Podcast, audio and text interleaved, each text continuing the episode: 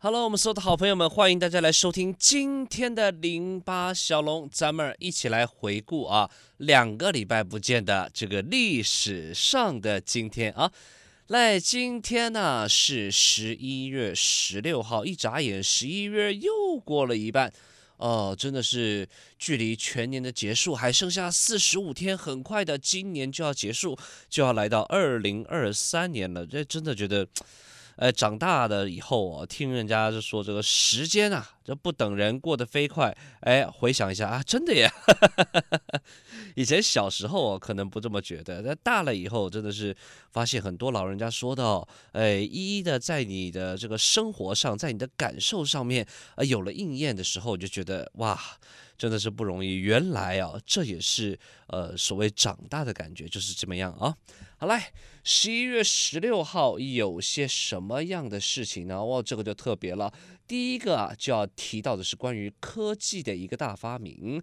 为什么要特别提到这个呢？因为呃，这个科技啊，跟我们这个做声音方面工作的人呢，有很大的关联。在一九零四年，约翰弗莱明发明了真空管。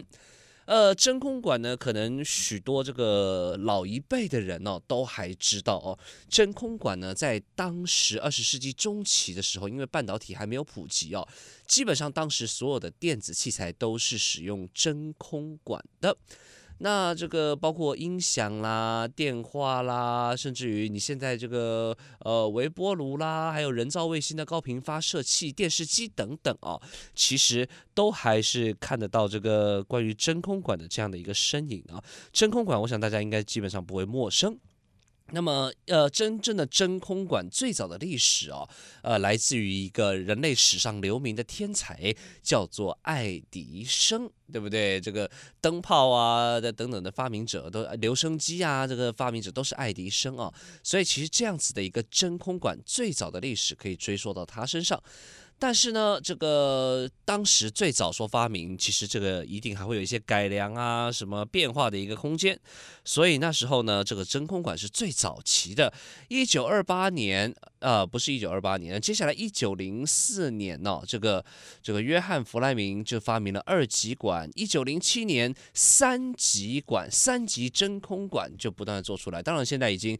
半导体啊，各种电路板哦，都已经做一个取代了啊。不过这在科技上面，在当时可是历史上非常重要的一大步哦。来跟大家做一个分享，这个时间呢，就是在一九零四年的十一月十六号，由约翰弗莱明发明了二级真空管哦。在当时的这个科技上面，可以说是一个 重大的突破。那么。接下来要讲到的一个就哦就比较糟糕一点哦，这个我想在世界史上面大家也都有学过，但是这是一段呃不好的历史哦。在一九四零年发生了一件重要的大事，纳粹的大屠杀。纳粹是当时这个呃大家知道希特勒嘛，德国嘛啊、那这个他们不知道为什么特别的讨厌所谓的犹太人。那时候的这个呃纳粹大屠杀是针对这样犹太人这个种族哦进行几乎是灭绝的一个行为。当时全世界有一千五百万的犹太人，而欧洲总共有将近九百万的犹太人，其中将近三分之二的人哦在这一次的大屠杀里面遇难。所以其实嗯这样的行为就会永远留在历史的一个耻辱柱上面，真的是非常的。我我也不知道该怎么讲。其实讲到这种事情，有时候我会觉得我不想跟大家分享这一些这些不好的事情。可是这在历史上面又是一个呃十分空前绝后。我想往后基于人道主义上面呢，也不会再有这样的行为发生。所以其实这些事情给了我们人类很大很大的一个呃启发跟很大的一个改变啊。所以其实也是在这个一九四零年的这个十一月十六号，纳粹德国将华沙犹太区完全与外界隔离。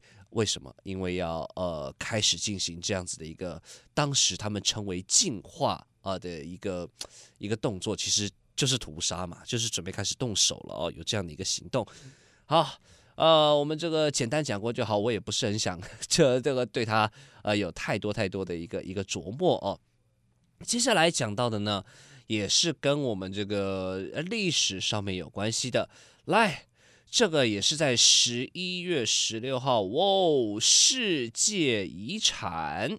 这是在一九七二年，联合国的教科文组织通过《世界遗产公约》。《世界遗产公约》呢，基本上就是我们要保护保护这个世界的一些呃古迹啦、历史留下来的一些东西，其分为自然遗产、文化遗产以及兼具两者的复合遗产。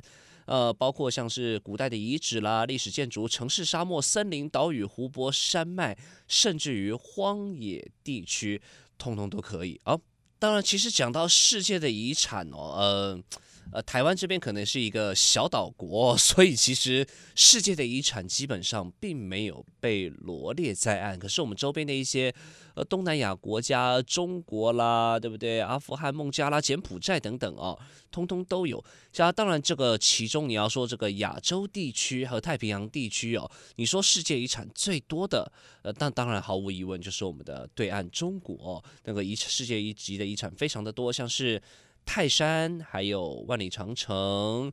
还有这个明清的皇家宫殿，就是北京的故宫，还有莫高窟啦、黄山九寨沟等等哦，还有孔庙哦，这些都是大家这个耳熟能详的一些中国非常有名的历史古迹啦。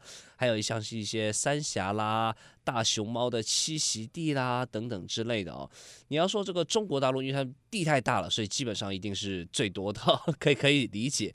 那另外像是印度，哎，印度的这个也是地大物博，而且有非常深厚的一个文化渊源，所以印度也有四十项的一个文化遗产，其中伊朗这边有二十六项，日本有二十五项，哎，也蛮不错的哦。日本的这个，尤其是这个奈良的历史遗迹啦、神社啦等等啊，也都是这个罗列在案，而是被称为这个世界遗产。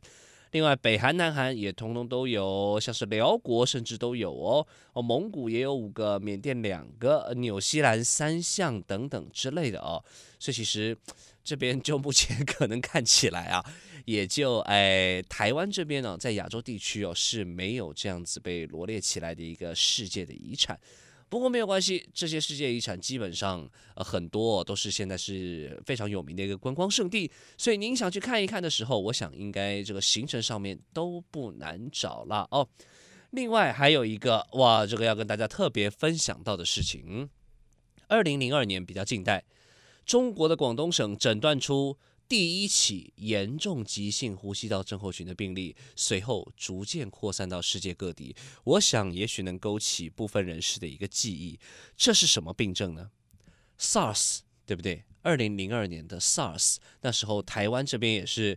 呃，非常的非常的严重哦，但是那时候 SARS 其实死亡率也是蛮高的，不过也因为之前有过 SARS 的这个防灾的一个经验啊，所以其实我们现在的这个防疫其实做的就嗯，有些地方做的是还 OK 的啦哦，有这个经验不断的堆叠累积，相信再一次发生的时候，我们的国家就会做得非常非常的好了哦。好了，今天的零八小龙历史上的今天就进行到这里。我是小龙，期待与您再一次的空中相会，拜拜。